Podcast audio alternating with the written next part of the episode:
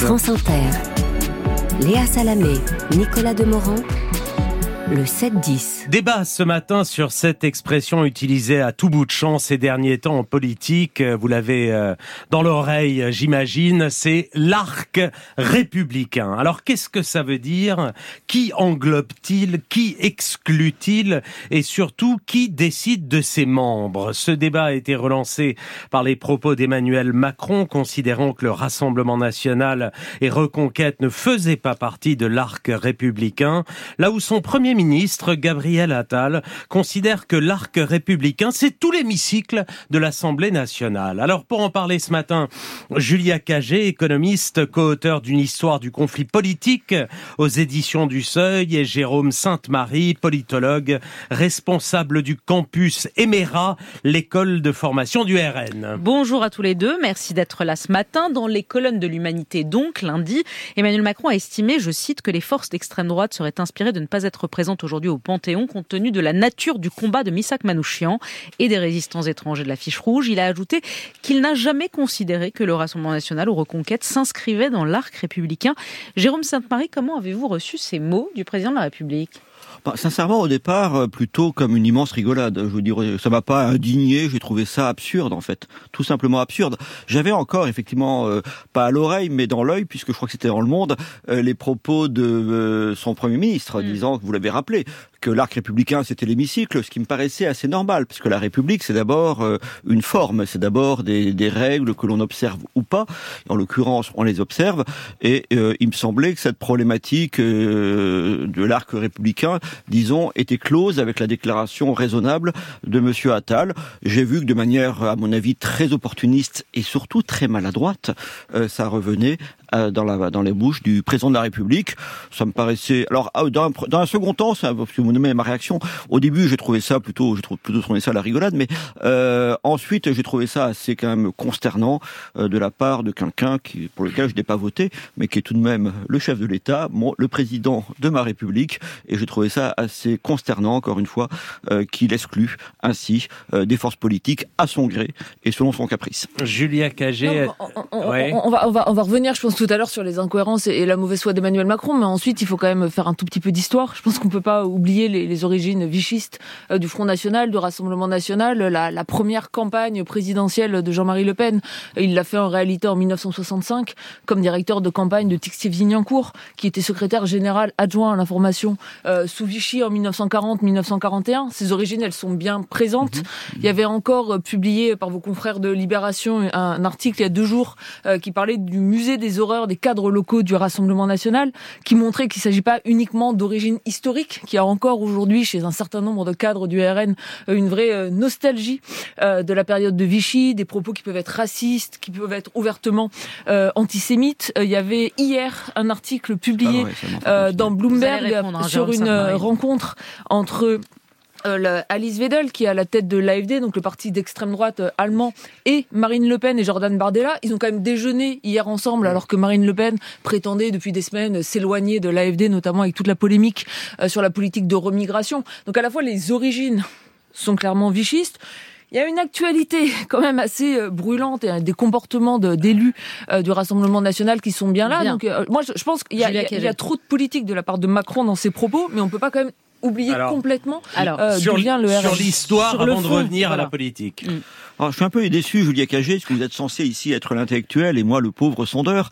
Et euh, je trouve qu'il faut quand même prendre un peu de hauteur. C'est-à-dire qu'effectivement, c'est à chaque fois de débat, nous avons à peu près la même, euh, les mêmes termes. C'est-à-dire que effectivement, je comprends parfaitement que beaucoup de gens ne soient pas du tout d'accord avec tel ou tel aspect du programme du Rassemblement national. Tout autre chose est dans une démarche quasiment ontologique de euh, le disqualifier selon tel ou enfin de dire il est hors du champ de la démocratie. Non, on peut pas, on peut pas le dire. Je, je euh, rappelais juste les, fondamentaux historiques euh, de, de, de l'émergence du Front National. Ensuite, il faut séparer notamment l'électorat et les électeurs. Puisqu'on fait de l'histoire et que visiblement vous n'avez pas peur de la grandiloquence, euh, je vais y aller aussi un tout petit peu.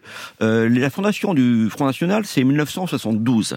C'est encadré par deux élections présidentielles, celle de 1965 et celle de 1974. Dans les deux cas, le Parti communiste s'était retiré, enfin n'avait pas présenté de candidat pour soutenir au premier tour un candidat, François Mitterrand. Et il se trouve que mon grand-père, qui avait fait partie de la résistance communiste et qui m'avait un tout petit peu formé politiquement, très tôt m'avait rappelé cette, j'étais très jeune à l'époque, mais ensuite m'avait rappelé cet, épisode en disant comment peuvent-ils, le Parti communiste, il était très déçu, lui qui avait été très engagé, euh, soutenir quelqu'un qui s'est très mal comporté pendant la guerre, parce que tout le monde savait, en réalité, on est mieux informé, que François Mitterrand avait reçu la francisque, et avait eu un rôle, disons, ambigu, au moins au début de la Seconde Guerre mondiale. Est-ce que je vais en déduire que le Parti socialiste et ceux qui l'ont soutenu sont hors du Parti républicain? Pas du tout. Et si vous commencez à aller vers les origines, que ce soit des partis français ou de la construction européenne, vous allez trouver partout, vous avez parlé de l'Allemagne, vous allez tomber partout si vous remontez à 80 ans, à 60 ans, à 50 ans, sur des gens dont le parcours durant la Seconde Guerre mondiale a été très ambigu. Si vous vous intéressez à la République fédérale allemande, ça va être terrifiant pour vous. Non, non, mais je vous parle de l'AFD. Non, on va, on va pas partir sur Mitterrand. Il y, a, beaucoup à dire quand on parle des personnalités. de l'Union européenne. enfin, on vous a pas, on vous a invité pour parler de l'arc républicain. Oui, c'est ça, pour parler de l'arc républicain en 2024. Non, mais vous avez fait un rappel historique, Julia Cagé, euh, que vous remettez en perspective, Jérôme Sainte-Marie. On va, on va dire les choses comme ça.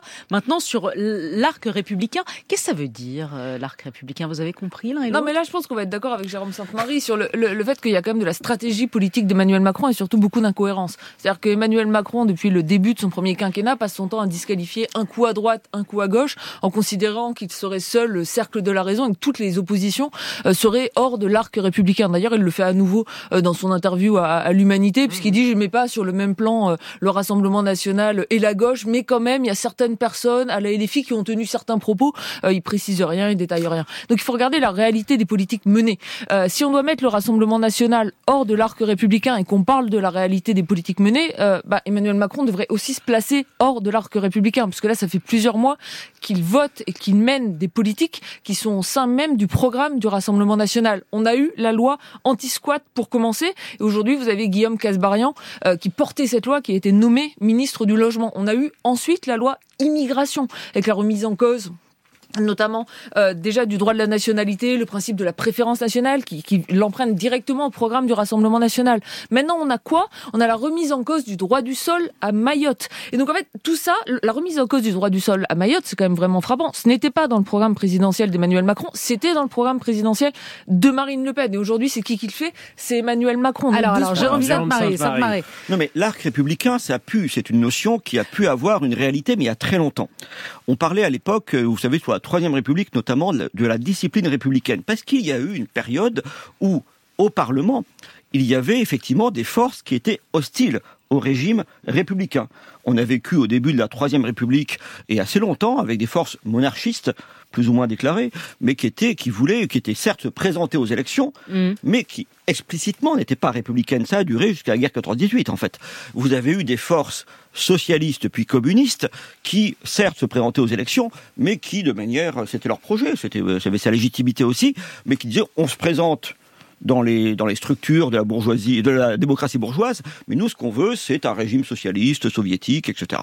Pourquoi pas? Donc cela, de fait, était hors de l'acte républicain, ce qui explique, je crois que c'est en 1954, que, euh, comment s'appelle-t-il déjà euh, Aux zut, euh, le Premier ministre qui négocie euh, les accords de Genève, euh, tant pis, ma démonstration tombe à l'eau, eh bien... Non mais est-ce que... Pour, je, le des communistes. ça, ça peut exister. Aujourd'hui, vous n'avez pas de force politique qui veulent un changement de régime. La France insoumise veut une sixième république, mais elle veut rester fondamentalement dans le même régime. Donc en réalité, tout le monde est dans l'acte républicain. Donc maintenant, c'est transformé par, à mon avis, par Emmanuel Macron, soit dans l'idée, euh, ça, ça voudrait désigner pour lui une majorité possible, les gens avec qui il pourrait s'accorder politiquement donc c'est plus, c'est quand même un détournement des mots.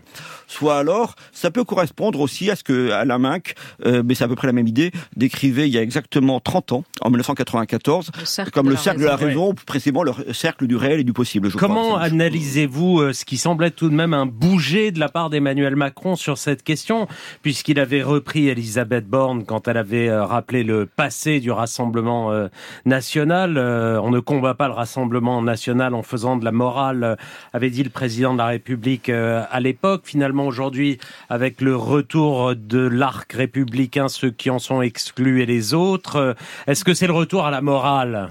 Jérôme Sainte-Marie, je voudrais pas faire mon intellectuel, hein, parce que vous allez me le reprocher, mais je crois que c'était Mendes France, le Premier ministre en Mendes France, absolument, je vous remercie. Euh, pour répondre à la question de, de, de, la part d'Emmanuel Macron, c'est un bouger léger, on va dire. Hein.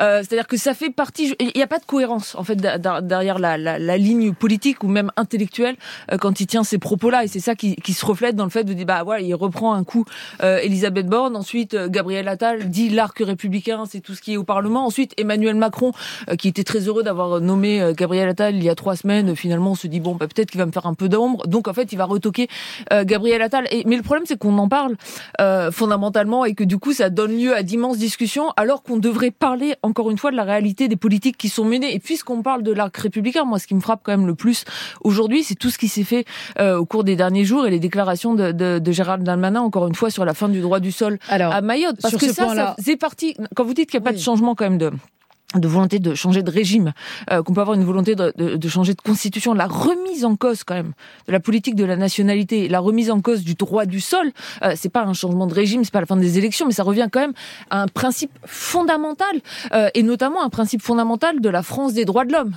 celle à laquelle notamment Manoukian était extrêmement attaché. Et c'est quand même assez bizarre de taper sur le RN en disant bon ben voilà ils ont pas à venir, ça serait malvenu qu'ils viennent à cet hommage, tout en mettant en cause en même temps euh, le principe du droit du sol. Sainte-Marie oui, je vais pas accabler le président de la République, il fait ça très bien tout seul. Donc effectivement, vous avez raison, tout ça est dans euh, l'incohérence. Mais c'est quand même, vous savez, ça fait, je trouve, euh, sans vouloir faire de la morale, parce que c'est pas mon truc, mais euh, ça fait quand même du mal, si vous voulez, à la politique et de, disons-le, à la démocratie, d'avoir un président de la République qui utilise les termes, euh, comment dirais-je, à son gré. C'est, il est quand même dans la Constitution de la Ve République qui donne des pouvoirs extraordinaires au président.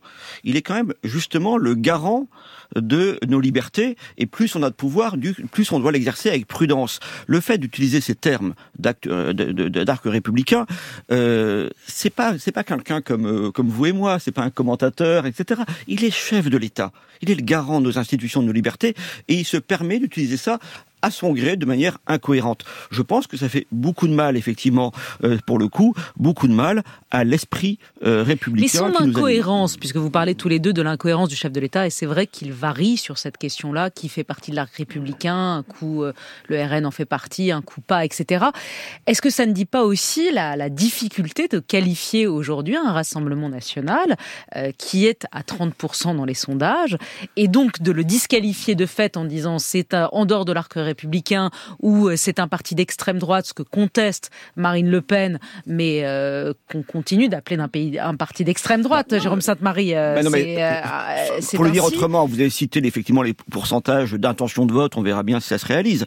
Mais on peut voir également dans ces errements de la parole présidentielle une forme de panique parce que des faits, ils sont amenés à prendre des politiques et à prendre des décisions, par exemple dans la situation concrète de Mayotte, à la demande des élus et des habitants de Mayotte, qui sont euh, contradictoires avec les grands principes qu'ils euh, qu'ils invoquaient à tort, à mon avis, auparavant. De, de mauvaises solutions qui, qui sont complètement incohérentes avec la réalité à Mayotte, puisque l'appel d'air en termes migratoires à Mayotte, c'est pas du tout un appel d'air qui est dû au droit du sol, mais clairement aux fortes inégalités économiques euh, dans la région. Où vous avez des écarts de pipe par tête entre 1 et 6 si vous comparez Mayotte et les Comores. Donc euh, non seulement c'est problématique sur le fond, euh, mais en plus ça ne résoudra rien au problème de, de, de, la région. Et comme dans le même moment vous dites que vous allez gratter un milliard d'euros euh, sur l'aide au développement, bah, ça va encore moins réduire cette problématique. Marine Le Pen, pour terminer, Marine Le Pen présente finalement au Panthéon pour Manouchian. elle a raison d'y aller malgré tout? Bon, Vous vous doutez de ma, ma réponse Oui, bien sûr,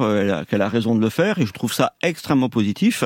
Et je ne comprends pas d'ailleurs comment on peut s'en inquiéter que toutes les forces politiques, quasiment, et surtout la principale force d'opposition, participent à l'hommage de ce pur héros que fut euh, Manouchian et ses camarades. Julia Cagé, dans le mot bah, Elle a invité pour des raisons protocolaires, donc si elle veut s'y rendre, c'est son droit le plus pur de, de s'y rendre. Encore une fois, moi je pense qu'on ne se battra pas euh, contre le Rassemblement républicain sur le terrain du, du, des mots, en les traitant ou non euh, de dedans ou hors de l'arc républicain, mais sur le terrain des idées, sur le terrain programmatique. Donc battons-nous avec eux sur ce terrain-là. Merci à tous les deux. On vous invite tous les deux. Ben souvent, notre, euh, notre couple de débat. Merci, Merci. À vous. Julia Cagé, Jérôme Sainte-Marie.